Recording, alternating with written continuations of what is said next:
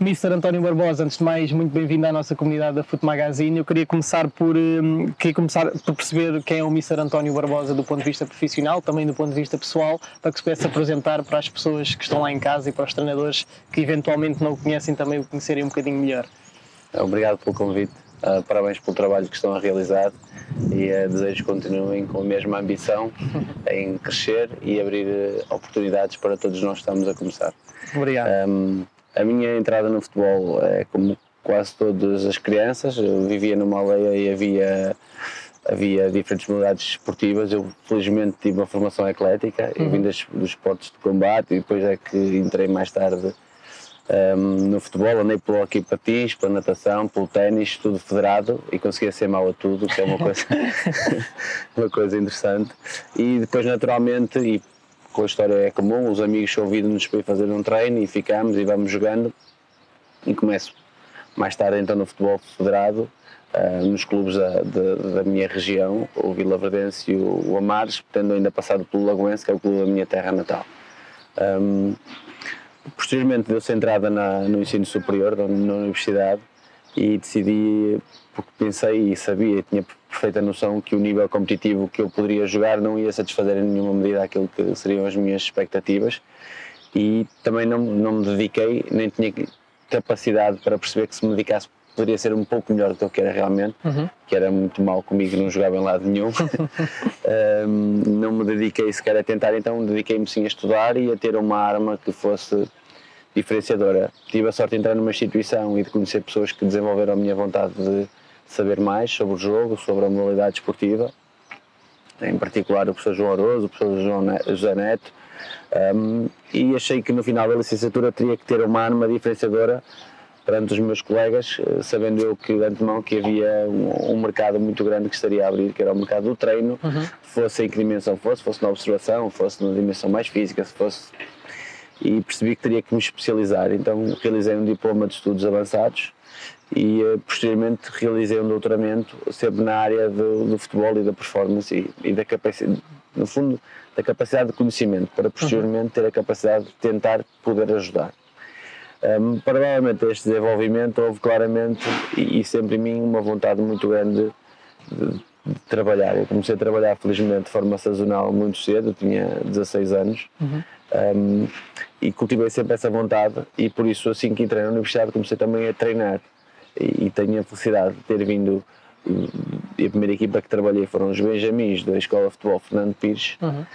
um, e cultivei sempre esse gosto de treinar independentemente do nível competitivo onde estivesse e independentemente das oportunidades que poderiam ou não surgir por isso ter simpatizado logo com vocês, com a vossa uhum. forma de estar e, e de abordarem esta perspectiva isto que é o futebol com o intuito de quebrar dogmas, porque é isso que nós devemos, uh, devemos resumir uh, ao jogo em si, ou seja, 11 contra 11 e quem for melhor e mais organizado terá que ganhar. E a vida também deve ser vivida dessa forma. Então tive essa possibilidade de começar a trabalhar na Escola de Futebol Fernando Pires e um, gradualmente e de forma muito lenta fui subindo de graus. Uhum. Uh, comecei a trabalhar posteriormente no Vila Verdense, tive várias épocas, coordenei a, a, a formação até ao sub-7, posteriormente fui para o Trofense, na formação também, tive quatro épocas e meia no escalão de iniciados, uh, depois do Trofense um, ehm, e paralelamente criámos uma academia de futebol na nossa região que tinha fundamentalmente um cariz social, nós não tínhamos literalmente e literalmente nenhuma expectativa desportiva, tínhamos sim a, a grande ambição de cultivar o gosto pela atividade física recorrendo ao futebol, esta modalidade desportiva. E durante seis anos desenvolvemos essa atividade e depois em 2013, que foi o ano em que eu terminei o meu doutoramento, eu, na altura, como disse inicialmente, trabalhava em muitos locais, uh, tinha uma empresa de atividades ao ar livre, tinha um, trabalhava na escola e rescindi com tudo, vendi tudo e disse, uh, um bocadinho o Gonçalo também fez, tens um ano da tua vida para tu ou vais para o futebol de forma profissional ou tens que arranjar um trabalho a sério porque já chega de andarmos em 50 sítios ao mesmo tempo. O ano não foi um ano, foi um ano e dois meses uh, muito difícil, de uhum. muitos contactos, em que eu fazia o horário de, de uma empresa, eu entrava às 8 e meia no meu escritório, fazia, tentava entrar em contacto com pessoas de todo o lado do mundo, tinha uma pausa para, para o, o meio da manhã, tinha uma pausa para o almoço e depois voltava à tarde e trabalhava até às seis e meia da tarde, talvez. Uh, no final desse ano, experimento tudo, não tive nenhuma oportunidade direta uh, no futebol, tive sim uma oportunidade uh, que se relacionava com o ensino superior, então eu vou dar aulas para a Guarda. Quando aceito o contrato da Guarda, tenho um, um em comum que me aborda para ir trabalhar de forma profissional para a Poses Academy na última divisão regional. Um, mas tinha um senão, né? isto não é bela sem senão, que é eu ia trabalhar por dia o que trabalharia na universidade uh, por semana e receberia um terço do vencimento do que recebia na universidade. Uhum. Uh, a conversa com a minha esposa demorou dois minutos, felizmente. Ela perguntou-me: não é o que tu gostas? E resolveu-se facilmente. E entrei então na, na Prozis Academy, foi claramente o projeto mais uh, revolucionário que estive, fruto também da pessoa que estava à frente, o Miguel Milhão, e a forma como ele vê o mundo e como ele um, ehm, percebe esta questão da, da, vida e da nossa essência, das nossas motivações, dos nossos quereres, nossa dedicação e nossa vontade em contrariar o nosso nurture e, uhum. alternar o nosso nature, não é? O, o tudo junto, ou temos a capacidade de alterar e ir no caminho que, que pretendemos. Um, posteriormente à prova, aquilo correu de uma forma lindíssima, nós subimos de divisão, batemos um conjunto de recordes fantásticos e fundamentalmente conseguimos ajudar naquilo, na medida do possível, que o treinador ajuda vários jovens a ascender a patamares uh, nacionais.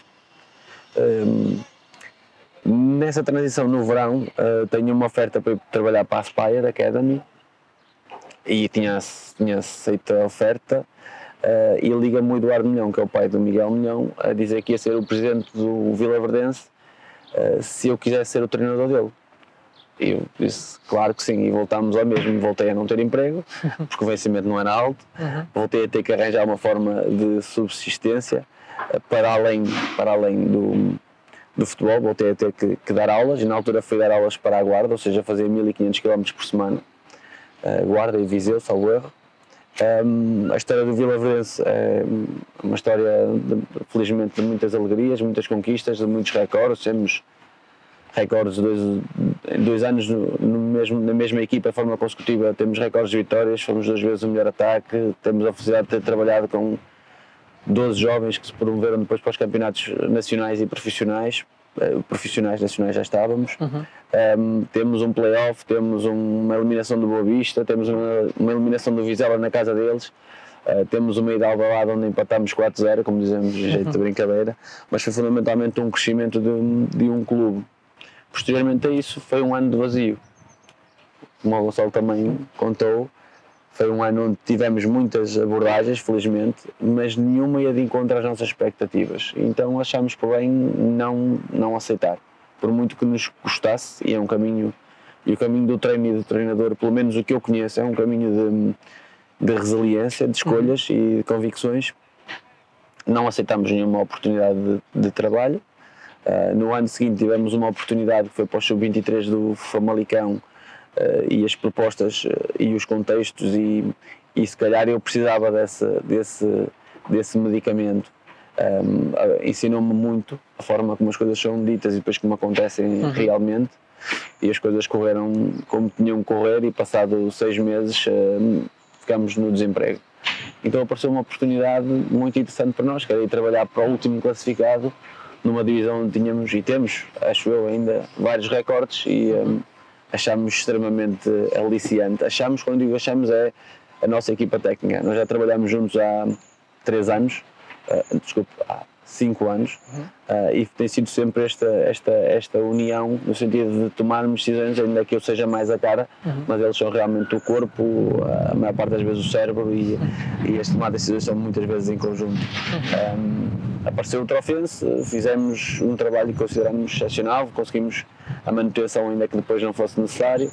No ano seguinte, um, este ano que começou, começámos a época, construímos a equipa, construímos a melhor defesa do país, que ainda agora uh, felizmente que o é e que tenha muito sucesso e consiga uma promoção.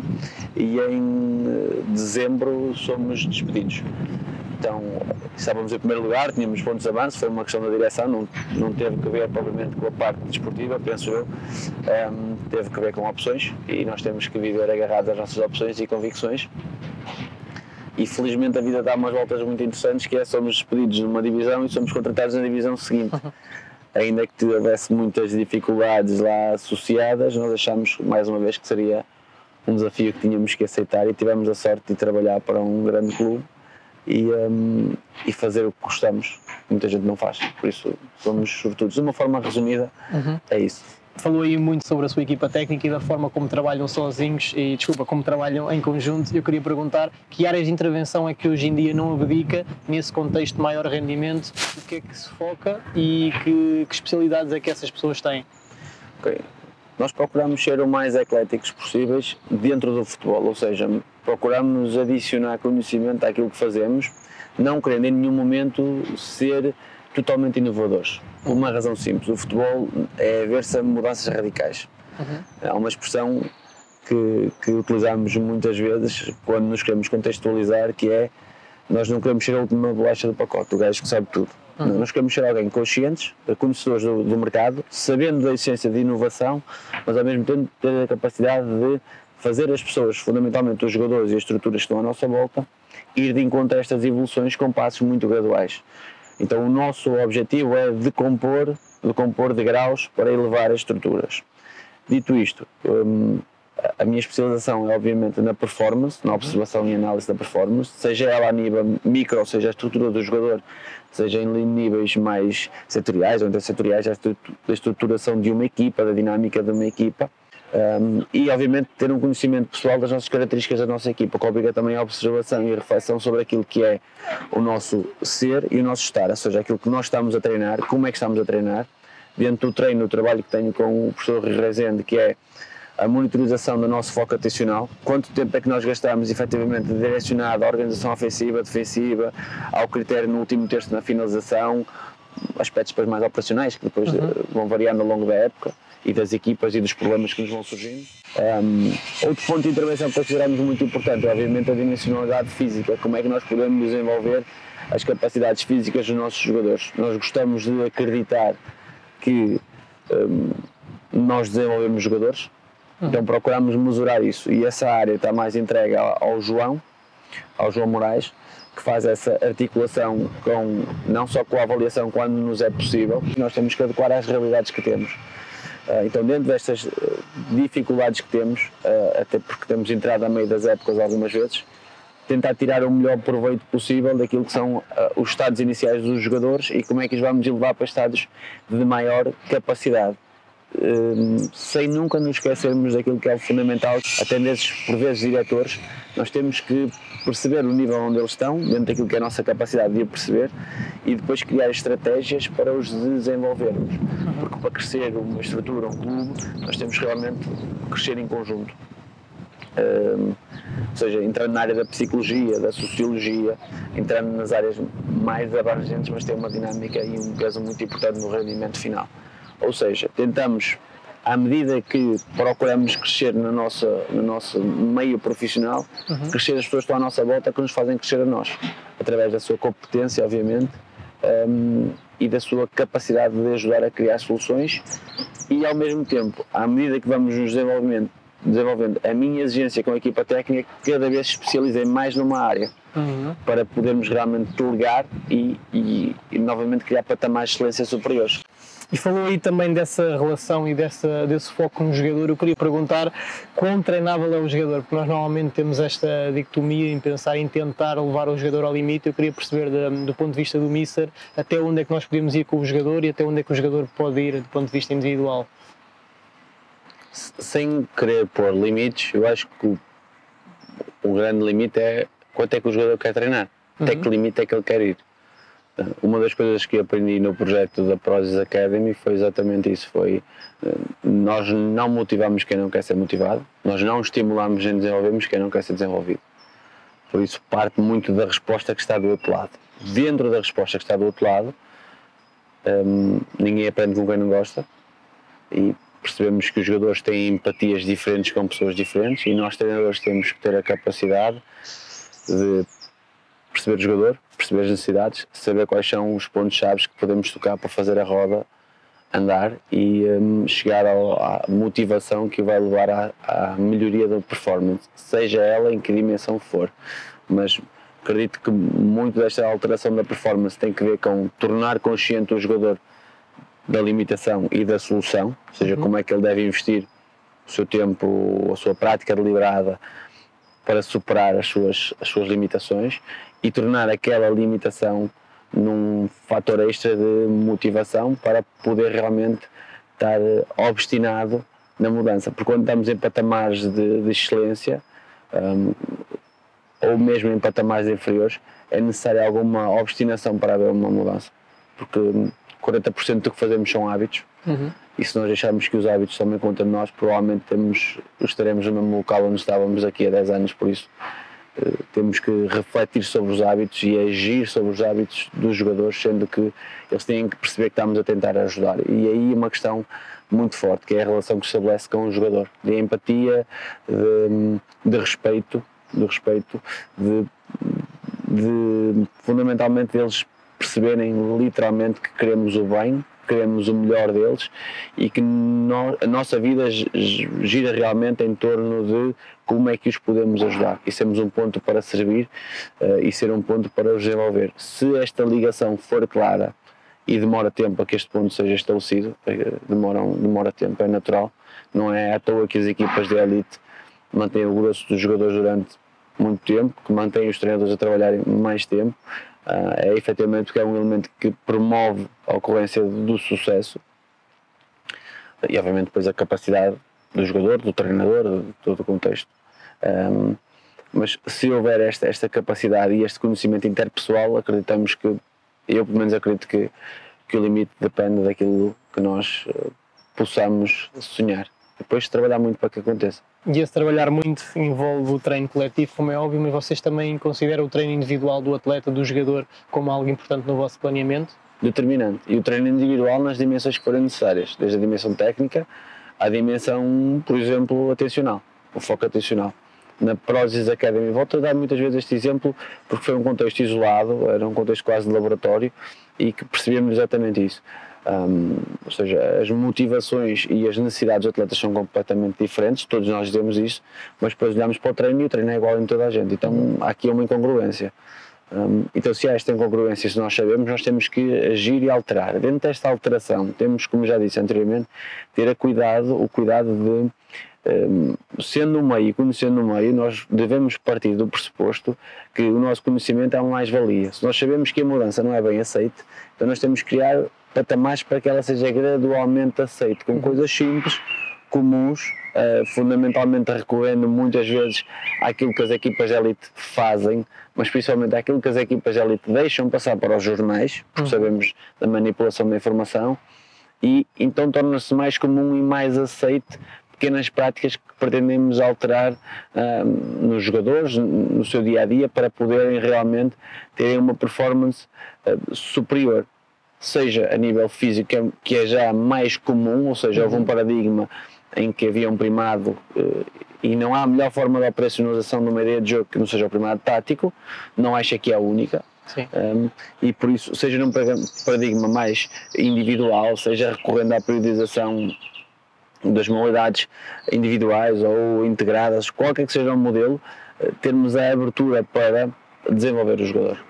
Um, um dos aspectos que nós gostamos muito de tentar perceber é os aspectos associados à concentração e à desconcentração. A gente diz sofremos um gol porque o jogador estava desconcentrado. Ok, então como é, em que medida é que nós agimos sobre isso? E como é que manipulamos as variáveis no treino dos jogadores ou do jogador? Porque não ter variáveis diferentes para um jogador? Se ele é diferente dos outros. E eh, não sendo nada de novo, também não procuro ser inovador, procuro é assim ter ferramentas para perante diferentes contextos, conseguir ter o sucesso necessário, seja desenvolver um jogador, seja levar a equipa a ganhar jogos. E dentro dessas características que falou há pouco, o que é importante ter para criar essa relação com os atletas, eu queria perguntar: consegue identificar alguma característica mais técnica, mais humana, mais personalidade que os treinadores hoje em dia têm de ter realmente para ter sucesso nesse contexto de maior rendimento? É sempre difícil falar de forma genérica. Uhum. Eu posso falar daquilo que eu acho uh, pertinente. Um, Eu acho que a nossa história de vida, cada um tem a sua, deve ser respeitada. E, e, e o ser respeitada implica a forma como nós tratamos os outros e como nos tratam a nós. A questão do respeito que é tantas vezes uh, referido, a questão da lealdade, a questão do compromisso que é muitas vezes uh, muitas vezes vendido, mas depois chegamos e percebemos que afinal é, é vendido através de uma fotografia, mas depois não temos as 12 horas de trabalho como estávamos a falar antes, não é, Gonçalo? Uhum. Ou seja, não há, ou seja, é aquela hora e meia, depois vamos para casa e eu tiro uma fotografia, sou muito aficionado, trabalho muito, mas depois uhum. falta-nos o conteúdo efetivo. E isso também é uma forma que eu acredito que o jovem treinador, ou pelo menos é uma forma que eu acredito de estar, uhum. que é se eu trabalhar efetivamente mais que os outros, eles vão perceber naturalmente, os jogadores, que tem alguém com muito compromisso. Uhum. Porque quando falamos alguma coisa, introduzimos factos, não introduzimos opiniões, como há pouco estávamos a falar. Também sou uh, apologista exatamente do, do, mesmo. É que o palpite e a opinião corrói o jogo, corrói o futebol, uh, elimina muitos treinadores, porque é novo, porque nunca treinou, porque não jogou, porque, porque, porque, porque e depois quando se ganha há sempre outro porque diferente. Uhum. Um, sabendo disso também não, não, temos que jogar com esse elemento e tirar proveito disso. Mas acho que as questões interpessoais, a, a frontalidade, a facilidade no trato e a abertura uh, podem ajudar, desde que a nossa personalidade, e é isso que eu ponto onde eu quero bater, ser congruente com aquilo que nós somos e nos, nos meios onde estamos confortáveis. Ou seja, um, voltando ao exemplo, um treinador jovem que aparece, a regra geral é pedido que seja ditatorial ou que afaste depende da forma como nós, ou qual é que é a nossa capacidade para gerir o choque. Uhum. No meu caso em particular é muito grande. Por isso, como é um meio que eu estou perfeitamente à vontade, regra geral, tenho muita abertura. Desde, uhum. o, desde o jardineiro ao roupeiro ao presidente, para toda a gente. Porque no momento em que tiver que marcar um ponto, eu vou marcá-lo e as pessoas conhecem-me.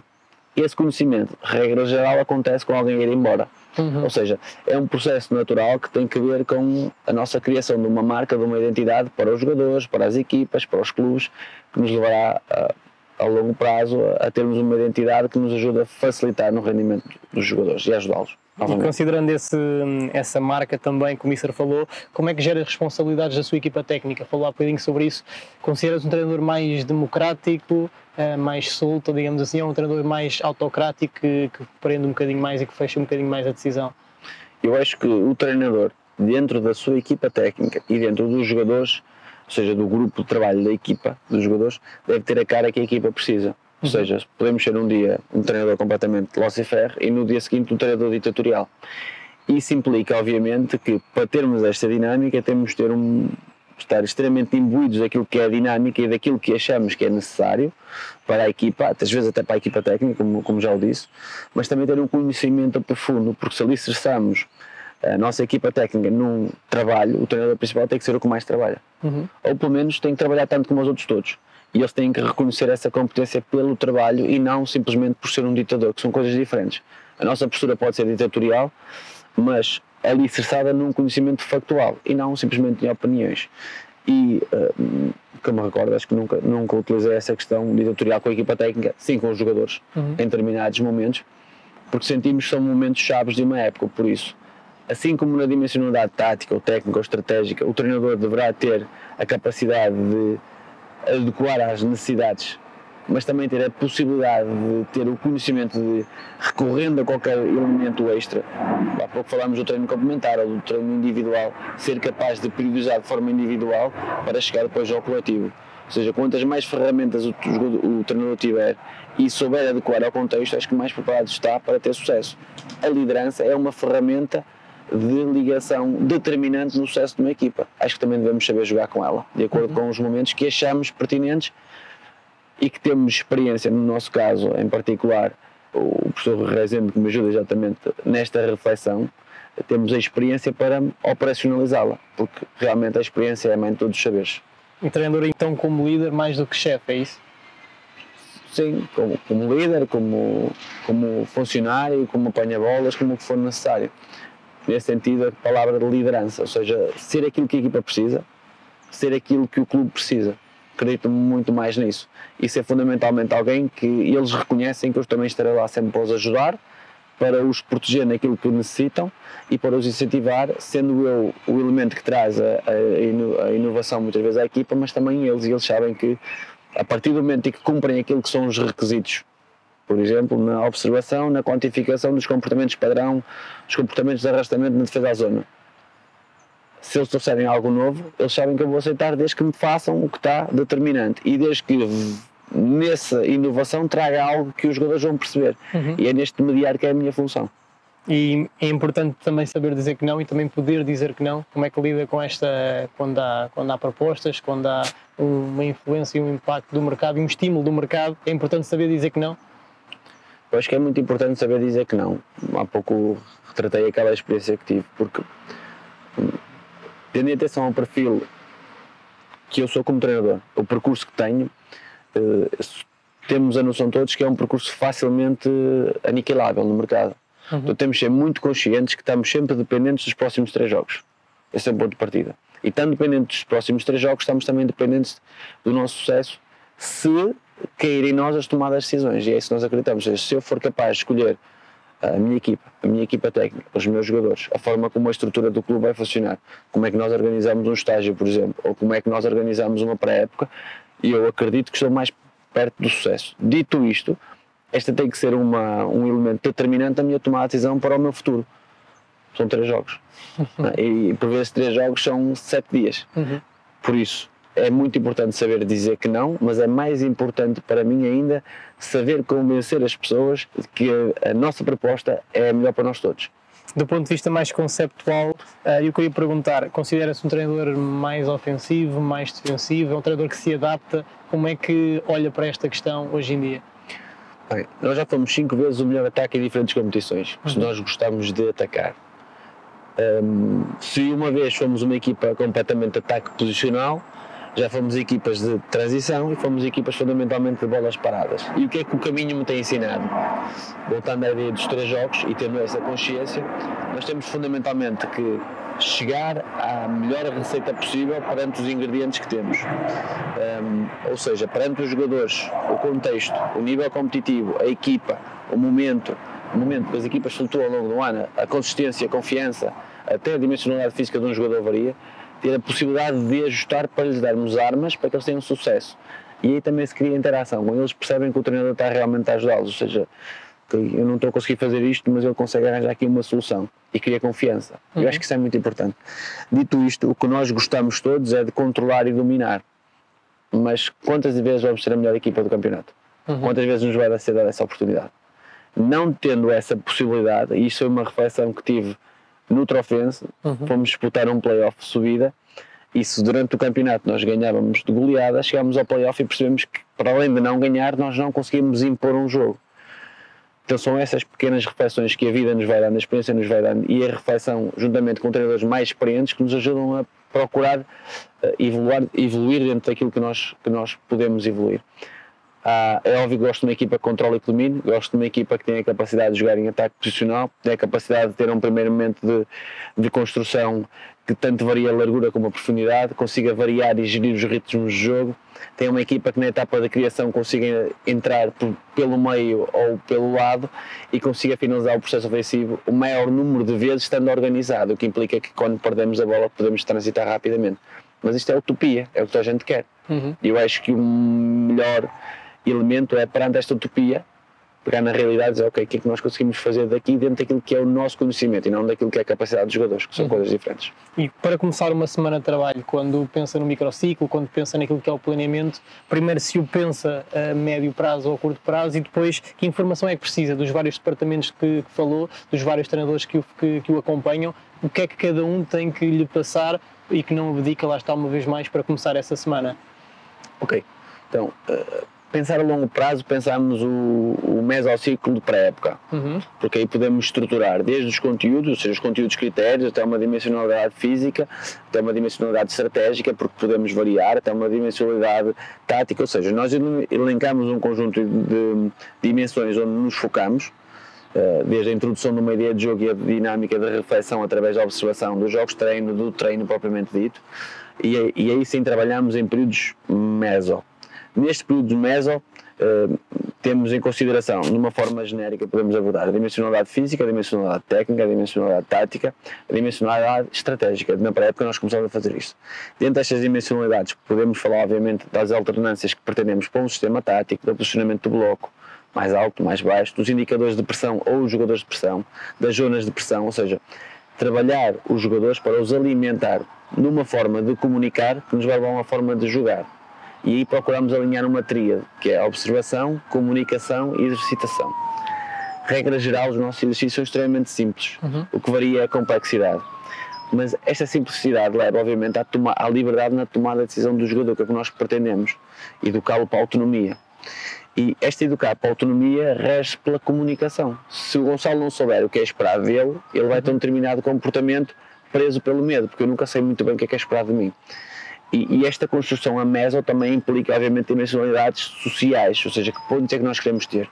Uh, nós sabemos que uma equipa é, tem três períodos determinantes, que é a fase inicial, que é a fase da paixão, onde está tudo bem, a fase do turbulência, onde cada um começa a perceber o seu espaço na equipa, vou ser opção, não vou ser opção, e a fase da superação. Quanto mais rápido nós passamos a turbulência, mais rápido estamos a entrar naquilo que realmente é aquilo que nos interessa. Um, num período semanal, Uh, regra geral, nós fazemos terminando o jogo e no microciclo semanal, para ser um pouco mais sucinto. Uhum. Terminamos o jogo e fazemos observações separadas, ou seja, eu vejo o jogo sozinho, uh, o Henrique vê o jogo sozinho, o João vê o jogo sozinho e o Fernando vê o jogo sozinho. Depois fazemos alinhamentos da informação, que é o que é. O que é que vai ser dado aos jogadores do ponto de vista coletivo e de encontro àquilo que periodizamos na pré-época sobre uma ideia de jogo, mas também um modelo de jogo que evolui ao longo do tempo. Que informação visual vai ser dada, que informação uh, verbal vai ser dada um, e como é que nós alinhamos estes pontos. Paralelamente com isso, que informação individual vai ser dada, ou seja, que cortes individuais vamos passar para os jogadores e porquê. Ao mesmo tempo, fazemos análise quantitativa para perceber, ok, dentro da ideia de jogo que nós queremos evoluir, o que é que nos está efetivamente a acontecer? Conseguimos recuperar a bola alto, baixo, conseguimos fazer as interseções, o jogador de referência está a ser ou não está a ser? Será que temos um, um Gonçalo que consegue interceptar 20 bolas ou que não consegue e tem mais, mais capacidade no desarme? Para a partir daí fazer ligeiros ajustes e desenvolvimento no modelo de jogo. Quando se diz que o modelo de jogo não cristaliza, para nós, isto simboliza que o não cristalizar parte das nossas ideias do treinador, parte do conhecimento dos jogadores. E se eu conheço o jogador, então vou ter que o potenciar. Se eu sei que o jogador X é capaz de interceptar mais bolas numa determinada zona, porque tem uma forte capacidade de leitura de jogo, de antecipação, é muito rápido em espaços curtos, então eu vou ter que preparar um modelo para ir de encontro e servir o jogador. Uh, portanto, regra geral, segunda-feira, uh, tendo jogo domingo, nós antes do treino reunimos, um, percebemos estas análises qualitativas, quantitativas, fazemos uh, descrição daquilo que serão os nossos focos atencionais na semana. Uh, Segunda-feira, primeiro treino, nós dividimos a carga e descrevendo o microciclo de uma forma sucinta. Dividimos a, a, carga de treino sobre quem não jogou com trabalho complementar, com regimes de velocidade, velocidade resistente, alta intensidade, associados às ideias de jogo ou a uma dimensionalidade física, por vezes uma coisa simples. Uhum. Se estiver a chover muito, não temos campos para fazer trabalhos de tração, os jogos reduzidos no futebol, não é? então temos que ajustar. Um, e os jogadores que não jogaram podem ir através dos exercícios que queremos, fundamentalmente numa vertente aeróbia, uh, de recuperação, tanto podem ser elementos de dimensionalidade técnica, tática, com baixa intensidade, mas que vão de encontro às necessidades, ou seja, vão suprimir os erros do fim de semana uhum. passado. Um, Quarta-feira, por regra geral, gostamos da folga na terça-feira porque acreditamos que se vemos de um ciclo positivo ou de um ciclo negativo, quando temos a forma, a, a folga, tudo ajuda a redirecionar o foco atencional dos nossos jogadores. Até para a nossa comunicação, que é quarta-feira voltada para a vitória, regra geral, porque também não sabemos estar de outra forma, independentemente do adversário, temos que ter um, um seccionado do ponto de vista emocional para preparar depois da semana seguinte. E na semana seguinte, um, e nesse período de folga para os jogadores, regra geral treinamos de manhã, procedemos à observação do próximo adversário, ou seja, com quem vamos jogar, o que vamos jogar, a observação, como já referimos, dividida, juntamos os, os pontos na quarta-feira à tarde, segunda e terça observamos, quarta-feira à tarde juntamos, uh, definimos que dimensionalidades estratégicas vamos abordar para aquele jogo, uh, definimos uh, possibilidades de ação, de intervenção, Uh, e até soluções para, para o próprio jogo. Uh, na quinta-feira, um, ok, na quarta-feira é mais uma dimensionalidade uh, técnica, tática, mas também muito física. Gostamos de equipas intensas, sejam uhum. agressivas, sejam impressionantes que sejam capazes de impor uma dimensionalidade de jogo, uh, ou pelo menos uma intensidade ao jogo diferente do adversário, e tu sei que também toda a gente diz isso, uh, porque é um lugar comum, mas sentimos que conseguimos impor isso e até pelos, pelas experiências que temos tido em jogos de taça, que não é por aí que estamos a perder neste momento, uhum. um, estaremos a perder por outros que temos que refletir, obviamente. Um, na quinta-feira, uma dimensionalidade mais aberta, mais tático-estratégica. Uh, Sexta-feira, decompomos ali a, a, a, operacionalização do trabalho. Um, o Henrique ficando mais com a parte da organização ofensiva e eu mais com a parte da organização defensiva, porque percebemos num determinado momento, ok, nós ofensivamente já conseguimos pôr equipas a fazer golos, mas temos que sofrer menos golos. Então uhum. vamos nos focar mais nesse aspecto. E sempre que há algo novo, gosto de ser eu a inovar ou pelo menos a tentar chegar a uma solução e a partir daí vou delegar, olha, podemos seguir este caminho. Porque é uhum. muito esta a ideia que eu acredito do treinador. O treinador dos treinadores deve ser alguém que, que ajuda, incentiva, tem mais experiência naquela área específica e consegue de alguma forma ajudar para que depois as pessoas se desenvolvam. Ou seja, esta liderança, na sua gênese, é transformista. Uhum. Mas essa transformação demora tempo e prática operacional. Um, eu passei aqui umas etapas relativamente à distribuição de informação sobre os jogadores, mas é sempre nesta dinâmica dialogante e fundamentalmente de refletir, ou seja, fazemos o exercício, o exercício não corre bem por algum motivo, vamos refletir porque é que ele não correu bem, vamos contextualizar o exercício, vamos refletir em grupo, uh, muito com, com, com a equipa técnica que tem visões diferentes e vamos procurar uma solução melhor. Uh, para na próxima semana estarmos geralmente melhores preparados, mais preparados e, e mais adequado ao contexto que nos vai surgir novamente do ponto de vista da sua rotina diária, porque há muita gente por vezes que erradamente pensa que o treinador vai ao, vai ao, vai ao campo e está lá duas horas e vem embora para casa, eu queria perguntar uh, se pudesse explicar e se pudesse expor aqui qual é a sua rotina diária, a que horas é que chega ao clube, o que é que faz durante o momento que lá está e depois a que horas é que também vem embora e se a cabeça também para durante esse, quando não está no clube. É. Eu acordo, regra geral, às 5h50 da manhã, uh, chego ao clube às 7 da manhã sou a primeira pessoa a chegar. Um, a equipa técnica não chega com, comigo porque eu não gosto. Eu gosto de ter um período de manhã onde faço os ajustes necessários, faço a reflexão sobre o treino ou sobre o dia de trabalho. Uh, às 8 horas eles entram no clube. Nós fazemos uma primeira reunião, um jeito de briefing sobre o que estamos a falar anteriormente e outros pontos que possam surgir. Um, temos, neste caso em particular, temos que nos deslocar para outro sítio para, para preparar o treino, também somos os primeiros a chegar lá, regra geral. Uh, fazemos a preparação do treino com o resto da equipa técnica, onde ligamos as informações necessárias sobre o treino, desde as condutas critérios, ou seja, o que é que queremos seja verbalizado, a colocação das pessoas, a dinâmica da alternância, o tempo de pausa, as transições de exercícios, tudo aspectos que possam ajudar a uma, ao, ao, tal, ao tal treino com intensidade para jogar com intensidade, uh, mas também um treino com concentração para estarmos concentrados. Um, uh, posteriormente ao treino, uh, regra geral, ficamos num local, ou seja, onde fazemos reflexões pós-treino, é, assim é, é pedir aos treinadores façam uma reflexão sobre a intervenção deles, uh, sobre o CCC, o funcionamento, a nossa articulação como equipa técnica, mais esta equipa mais direta que está a trabalhar diretamente comigo, por volta da, da uma hora paramos e estas questões de confinamento trouxe aqui algum constrangimento que é uh, muitas vezes eu ficava a almoçar e ficava no clube de tarde sozinho porque tínhamos uhum. limitações mas o trabalho é 24 horas de tarde a observação do treino, a observação do jogo, a preparação do jogo, a preparação do exercício dos exercícios um, regra geral chego a casa às 8 horas janto quase sempre com a minha família e procuro ter meia hora para brincar. Tenho dois filhos pequenos, uh, um, a Bruna tem 4 anos e o Eduardo tem 2 anos, e procuro ter meia hora por dia para estar com eles. E nem sempre tenho tempo para estar com a minha esposa, mas meia hora por dia para estar com eles e para brincar com eles, nem sempre consigo ter. E depois volto a trabalhar. Deito-me por volta das 10 e meia da noite e dia seguinte continuo outra vez. Por isso, essa é a rotina diária que nós, que nós, que nós temos. Não quer dizer que por vezes à noite não não, não, não, não trabalhamos até mais tarde, mas gosto de ter este biorritmo porque ajuda depois a ter um rendimento mais adequado durante o dia. O Mister também é professor, também está ligado aqui à parte académica. Eu queria perguntar um, qual o contributo do ensino formal versus aquela experiência mais prática que nós temos quando vamos para o contexto. E o Mister também começou cedo e teve essa intenção. Uh, se, se tivéssemos que balancear, consegue fazê-lo e qual é que hoje em dia poderá ter um maior impacto, maior, maior influência para os treinadores, uh, quem está a começar? Bem, eu acho que as nossas, como disse, as nossas vivências são sempre o mais importante da nossa carreira, pois temos de tirar o melhor proveito delas.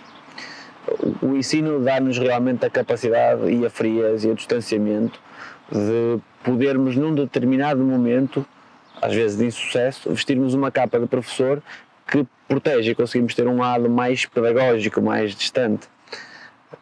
Por outro lado, também nos obriga a termos uma a tal necessidade de, ok, se eu sou professor, eu tenho que ajudar a que ele tenha sucesso.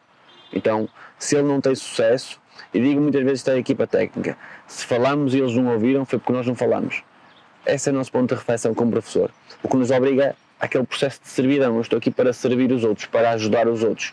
Um, e, e, essa exigência e essa necessidade de satisfazer e de ajudar e de compor e de criar patamares de sucesso e de refletir obriga-me um, a tirar o melhor que aprendi no ensino, porque nós ensinamos a pessoas completamente diferentes. Uhum. Como disse anteriormente, ninguém aprende com quem não gosta e muitas vezes no ensino nós temos que saber estar de forma genérica para que as pessoas gostem de nós e, e que possamos realmente ajudá-los.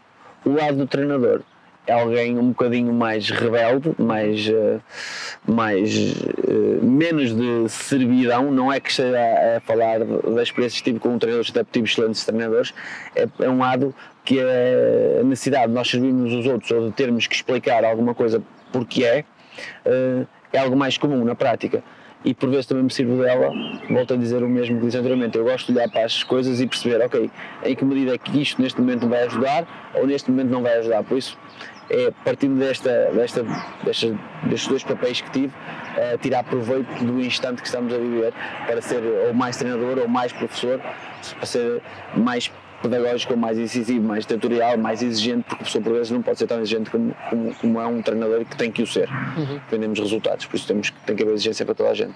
Exatamente. Do ponto de vista, sendo a Foot Magazine uma plataforma que procura uh, colocar os treinadores em contato direto com o contexto profissional, eu queria perguntar qual a influência que, que, considera que nós podemos ter para os treinadores que estão a começar e para os treinadores que estão neste momento no mercado também, que procuram este tipo de contacto. Bem, quando o Marco falou comigo sobre vocês, eu contei-lhe uma história que aconteceu comigo há 20 anos, foi com o professor Josualdo Ferreira. Então eu estava a fazer a licenciatura e durante um mês liguei para o Sporting Clube Braga todos os dias, que eu queria estagiar com ele, mas as, as, portas não abriam. Passado isso, eu sei que fui para o estádio e assisti a vários treinos quando era possível e tentei entrar em contato com o professor.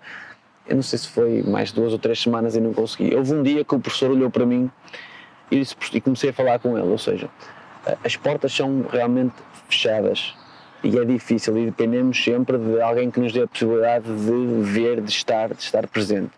Um, eu tive a possibilidade por, por porque tenho esta este hábito nat natural, eu sei que vou levar um não, mas eu vou bater à porta e depois se quiser, quiser dar um não vai me dar na minha cara ou não. Então tive a possibilidade de estagiar com muita gente, com o professor José de Ferreira, com o professor Rui Quinta, com o Miguel Leal, também professor com o professor Miguel Leal, com o António Caldas, com o último foi com o Luís Castro há dois anos que estive desempregado, porque acredito que é determinante quando nós não estamos a trabalhar, ou mesmo estando a trabalhar, ver os outros, refletir sobre a prática dos outros, não é só sobre nós, sobre a nossa. Uh, refletir muito sobre a nossa, mas perceber os outros. Então, quando são treinadores mais experientes, independentemente da sua formação, se é professor, se não é professor, para mim é irrelevante isso, uh, estão anos à nossa frente. Então nós suprimimos tempo, é como ler um livro, nós suprimimos tempo a vê-los trabalhar e ter a possibilidade de os ver trabalhar e de perguntar porquê àqueles que nos dão essa possibilidade e estes que eu referi deram essa abertura, uhum. é algo que é determinante para, para, o sucesso, para a reflexão, para a evolução, porque vemos, eu tive a sorte de ver grandes treinadores com uma abertura enorme uh, e que me permitiram em muito mudar aquilo que eram as minhas práticas, em muito mudar aquilo que eu era até como pessoa para depois ser melhor treinador na medida do possível. Uhum. Uh, uh, por isso é algo que se tiverem essa oportunidade têm que agarrar, porque é extremamente duro, é extremamente difícil, é um mundo fechado.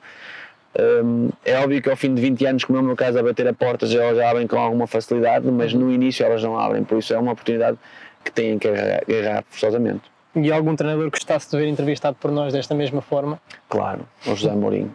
Isso é que eu perguntei duas vezes. muito bem, muito bem. Considera-se então um treinador aberto, tem, tem recebido alguns membros nossos com muita amabilidade e sempre pá, com uma, uma abertura muito grande. Considera-se um treinador que procura esta partilha, que gosta de, de oferecer, que gosta de partilhar e de integrar? Sim, até porque, eu, como disse há pouco, vim de contexto onde tínhamos muito poucos, muito poucos recursos, então muitas das equipas técnicas que formei na Prozis, no Vila Verdense, era tudo jovens estagiários, uhum. ou académicos, ou seja, curriculares, um, e, e, dessa, dessa, lá está, desta dificuldade surgiu uma, uma, uma capacidade muito interessante que é, os jovens trazem inovação, uhum. trazem... Uh, alguma informação e por vezes muito ruído, mas trazem, é? ruído no sentido de nós podemos andar mal informados ou desinformados, não é? E por vezes eles andam mal informados e acham que estão informados, porque uhum. depois a realidade e a questão das soft skills é algo completamente que só a experiência que nos dá, obviamente, mas que criam alguma, alguma dificuldade. Mas claramente que percebi que seria uma mais-valia ter estagiários connosco. Então, todos os anos tenho muitos estagiários connosco. Este ano está o Gonçalo connosco, ainda não falei dele, mas temos sempre dois, três estagiários e agora com a Futebol Magazine temos mais estagiários. Porque vão fazer perguntas que por vezes até poderão ser básicas, mas vão uh, novamente dar nova força ou vai provocar uma nova reflexão que vai levar a uma mudança. E não, não quero viver preso a dogmas. Não quero não fazer isto porque não faço. Não, não faço isto por algum motivo. Porque acredito que é desta forma ou é daquela forma. Por isso, sempre que há uma possibilidade de estagiar, eu vejo uma oportunidade, sendo que sinto que por vezes as soft skills devem ser limadas, ou seja, deve existir um, uma preparação prévia, como vocês estão a fazer aqui muito bem, para que depois não haja casos que não podem minimamente acontecer, mas por vezes acontece, acontece uhum. a toda a gente. Exatamente. E que estratégias é que considera que devem ser utilizadas pelos treinadores no contexto agora de mais rendimento para, para se posicionarem no mercado? Hoje em dia o acesso às redes sociais é constante, também existem muitos agentes que nós sabemos que têm uma influência grande, especialmente no mercado onde nós estamos, que é o mercado português. Como é que o Mister tem procurado posicionar-se e dentro também da sua personalidade, que já percebemos que é forte, o que é que tem como preocupação? Um, bem, como percebem, depois de, de, pegar numa equipa que bate recordes de vitórias num campeonato, somos o melhor ataque, promovemos 12 jogadores para os campeonatos profissionais, fomos o melhor ataque dois anos seguidos da Série A, melhor defesa também. É óbvio que eu não dominava essa área, porque senão não ficava no desemprego, não é? Ou pelo menos uh, no desemprego, não, não indo em conta as minhas expectativas. Uh, tem sido algo que tenho dedicado muita atenção atualmente, à questão das, das redes sociais. Não quer dizer que esteja num bom, num bom caminho, porque não, não estou ainda, não uhum. sinto que é algo que tenho uh, que desenvolver, mas felizmente que encontrei e, e voltamos à mesma questão. Encontrei um, uma pessoa que me representa atualmente, que é o Nuno Costa, da Avid Sports, em quem identifico um grau de confiança. Então voltamos às pedras basilares, não é? Uhum. Confiança, lealdade e o mesmo objetivo de vida, que é, ok, nós queremos os dois uh, chegar a um patamar mais alto possível, não sei qual é que é, uhum. uh, mas queremos chegar de uma forma uh, linear, não queremos ultrapassar ninguém, queremos chegar porque somos competentes e quando chegamos queremos estar prontos, o que obriga a um, a um forte sentido de preparação e de dever perante nós próprios e perante a nossa família que dedicamos muito tempo e os nossos amigos. Um, e, queremos chegar em conjunto. Não temos pressa de chegar, não tenho pressa de chegar à Primeira Liga, eu, tenho, eu quero é chegar pronto. E isso pode demorar o tempo que demora. Sei que tenho que estar no ativo, porque também já aprendi isso, não estar no ativo não nos ajuda em nada. E por isso, procurando melhorar a questão das redes sociais, a questão da articulação com outros clubes, articulação no sentido uh, direto, não é aquele sentido mais basilar que por vezes assistimos, que é se eu fizer um jogo contra o Gonçalo, eu vou jogar para ganhar, eu não vou ser amigo do Gonçalo. Uhum. Eu digo bom dia, boa tarde, no fim de hoje parabéns, se tivermos ganho, se não digo felicidades, eh, porque também quando vou ao jogo não vou preparar mais nada. Eu, a minha equipa é aquela, eu só quero saber dos meus jogadores, da minha equipa, do meu clube, o resto é acessório para mim. Dito isto, por vezes pode fechar portas, mas são portas que eu percebo e que respeito, mas não são portas que eu quero abrir daquela forma. Uhum. Ou seja, ter consciência que uh, temos que desenvolver, tenho que desenvolver as minhas redes sociais. Aliás, neste momento começamos a trabalhar com alguém que está a tratar dessa área das redes sociais, desenvolvimento das redes sociais. O networking, que é determinante, ir a sítios, falar com pessoas, dar-nos a conhecer quando acaba o campeonato, porque em campeonato não tenho tempo e não vou deixar de ter tempo, ou seja, não vou abdicar de, de observar menos a equipa adversária ou refletir menos ou o que é que seja para ir estar com alguém não vou, não é um princípio que eu não quero. Primeiro está o trabalho e vou vencer pela competência e depois sim virá outras situações complementares quando tenho tempo, porque é isso que são as minhas prioridades. Uh, ainda que se possam revelar erradas e daqui a alguns anos mudo. Também não, é, também não vivo preso a esse dogma. Se tiver que mudar, mudarei. Um, e acho que, obviamente, aproveitar estes espaços de oportunidade, como é o caso que me está a ser dado agora, para mostrar o nosso trabalho e, fundamentalmente, ter resultados. Quando se ganha ou quando se perde, nós temos que ter sempre resultados. Ter consciente que o futebol é um grande igualizador por isso, que é o jogo começa 0-0, no final quem ganhou independentemente da qualidade da equipa ou do lugar da equipa, que também nunca preze por isso. Não é por ter treinado o último que a equipa tem que ficar em último. Não, se, se treinei o último e se disse que ia tentar desenvolver a equipa, a minha obrigação é ficar acima de onde eu estou. Isso é que é o meu, o que procuro que seja a minha bandeira mais do que redes sociais, mais do que é que seja, são os resultados que conseguimos atingir uh, face aos contextos.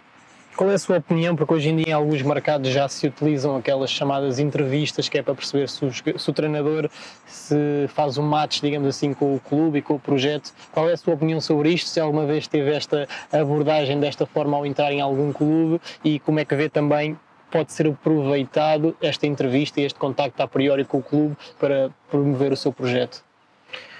Eu acho que é, um, que é uma tendência natural que faz todo o sentido, porque no meu contexto, se eu não tenho uma vida social, se eu não vou a clubes, exceto quando estou desempregado, espero ir poucas vezes a clubes, né? é um bom sinal.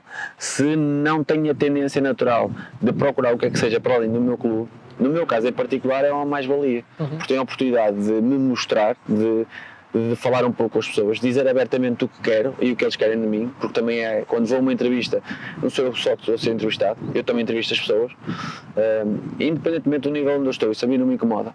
Se querem contar comigo, eu também quero saber que querem contar comigo, mas que parte de mim é que querem. Uhum. O que, que, é que vocês querem para a figura de treinador? Uh, o que é que vocês esperam realmente? Um, então acho que é uma mais-valia, acho que é algo que é necessário e é atual é algo que nos permite ter a primeiro ponto de correlação. Um, felizmente que as entrevistas têm tido um, tem surgido a seguir sempre a oportunidade de emprego, ou seja, foi uhum. sempre congruente, mas seguramente que há de haver um dia que não, que não vai acontecer isso e seguramente tem que aprender alguma coisa. E esta capacidade também que tenho de, de ter estas entrevistas tem que ver com o tal ano que tive desempregado e que fiz muitas entrevistas e que as coisas não correram bem. Uhum. Houve muitas vezes que não fui aceito e tive que refletir. E eu acho que isso é que é o aspecto mais importante da nossa vida, não só como treinadores, mas na vida pessoal. Ou seja, se as coisas não acontecem, há um motivo para não ter acontecido e temos que refletir e criar uma solução para que ela volte a acontecer depois. Por isso acho que é esse o caminho e felizmente que as coisas eh, que acontecem dessa forma e que estão abertas dessa forma. Uhum. Porque senão também muitas vezes as pessoas são empregos sem saber quem é como é que é, como uhum. é que uhum. funciona, o que é que é esperado e quando isso acontece ao fim de pouco tempo vamos ter dificuldades. Sim, os problemas, não é? De, falando um bocadinho sobre o percurso, alguma experiência, assim, alguma história mais caricata e mais engraçada que tenha para partilhar connosco? Sabemos que o futebol também é feito disto, como é óbvio. Tenho duas histórias muito engraçadas e quando, esta semana contei-as algumas vezes para falar sobre aquilo que é o futebol e aconteceram comigo. A primeira foi uh, no Vila Verdense nós eliminámos o Boavista para a Taça de Portugal. Foi a segunda vez que o Vila Verdense jogou contra uma equipa da Primeira Liga e foi a primeira vez que recebeu uma equipa da Primeira Liga. E acho que fizemos um jogo soberbo, não só pela vitória, mas pela consistência na ação, uh, dos comportamentos e da solidez que, que, tivemos em campo. No dia seguinte eu cheguei, como chego habitualmente, muito cedo ao campo. Uhum. E já não me recordo, foi no café, eu saí do carro e um adepto uh, disse-me: Olha, mister, nós ontem ganhamos, mas é só para lhe dizer, quem devia ter jogado e eu não ouvi o resto da história, porque achei que não era sequer oportuno virei as costas e, e continuei. Isto é sobre e reflete claramente aquilo que o treinador nunca acerta para os outros, uhum. mas nós não nos guiamos pelos outros. Nós guiamos por aquilo que é o nosso trabalho, pelo respeito que temos de ter pelos nossos jogadores, que são as pessoas mais importantes para nós, mais importantes para nós, e, e já nos custou o desemprego. Se eu acreditar mais no Gonçalo do que no José, independentemente de queimar, quem, quem manda, o Gonçalo vai jogar. Uhum. Um, e a segunda tem que ver com a paixão do jogo. Também no Vila Verdense, curiosamente, os vão virmos desses meios.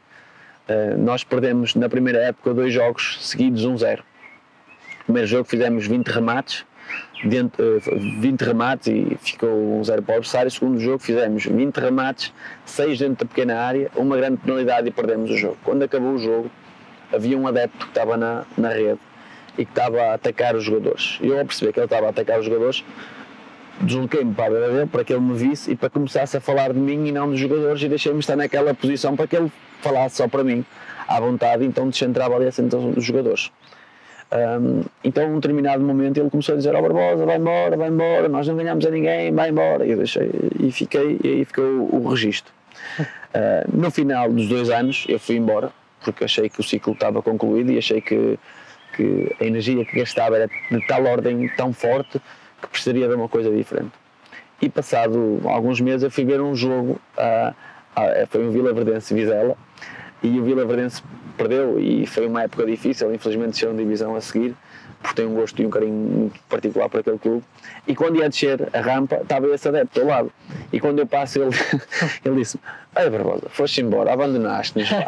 Isto espelha claramente aquilo que é o futebol é paixão do futebol. Uhum. E sei que esta história não aconteceu comigo, já ouvi o Luís Castro dizer exatamente a mesma coisa, uh, mas acho que espelha aquilo que é o seu adepto e o respeito que temos de ter pelo adepto, pela sensibilidade dele, mas também ao mesmo tempo, em algum momento, darmos o desconto por aquilo que nos apontam naquele instante, por aquilo que nos chamam naquele instante, porque é o coração a falar e não é a razão. E onde se vê daqui a 5 anos? Consegue projetar? Tem objetivos, como já falou? Uh, onde é que se vê daqui a 5 anos? Eu, eu, como disse, aquele ano que estive fora ajudou-me muito em determinadas dimensões. E uma foi exatamente essa: foi nesse ano que estive fora e eu achava muito que eu tinha que estar naquele, naquele nível competitivo. Uhum. E o que aprendi realmente agora é não é um nível competitivo, é em que nível é que eu tenho que estar como pessoa e como treinador. O nível competitivo pode surgir ou não. Podemos ter ou não a oportunidade, uh, podemos ter ou não sucesso. Pode haver um conjunto de fatores que levem a que a oportunidade surgem. Surge, dou o exemplo agora, claro, sou despedido na, somos despedidos na, na, terceira divisão e somos contratados na segunda. Ou seja, uhum. isto. Quer dizer, já fizemos trabalhos brilhantes, estávamos em primeiro lugar e ninguém diria que nós poderíamos e as coisas acontecem dessa forma mas acho que acontecem muito porque deixei de centrar no resultado final e sim como é que eu ia ser o melhor treinador, como é que a equipa técnica ia melhorar, como é que o, o Henrique ia ser o melhor adjunto que eu tinha, o João Moraes ia ser o melhor preparador físico, o Fernando o melhor observador e assim sucessivamente toda a gente à minha volta ter esta dinâmica e eles comigo também, uhum. porque isto é, é, dois sentidos, assim como eu exigi, eles têm que exigir de mim, se não exigirem e dizem as coisas abertamente, as coisas também não vão no sentido certo, por isso daqui a 5 anos eu sei onde gostava de estar, uhum. mas fundamentalmente eu tenho que estar é preparado para o que é que venha e, e esperar ter um bocadinho de sorte para que os achos se alinhem para que as coisas aconteçam. E última mensagem para, para os treinadores que nos cheguem e que também querem chegar a este, a este patamar onde o António já chegou e que também quer vir a chegar. Ah, bem. A única mensagem que posso passar é dediquem-se, trabalhem, uh, deem o seu melhor todos os dias, sejam íntegros verdadeiramente, respeitem os jogadores, respeitem os jogadores, respeitem as pessoas todas que estão à vossa volta do jardineiro ao presidente com o mesmo grau de, de carinho e dedicação e de lealdade e esforcem-se, porque eu também não tenho nenhum truque nem nenhum segredo, não sou nenhum eliminado, nem pouco mais ou menos, sou simplesmente alguém que gosto muito de futebol e que trabalho realmente muitas horas para ter sucesso, o pouco que tive ainda, mas espero que me compense mais daqui para a frente, obviamente. Obrigado, António. Obrigado. Obrigado por este bocadinho. Obrigado.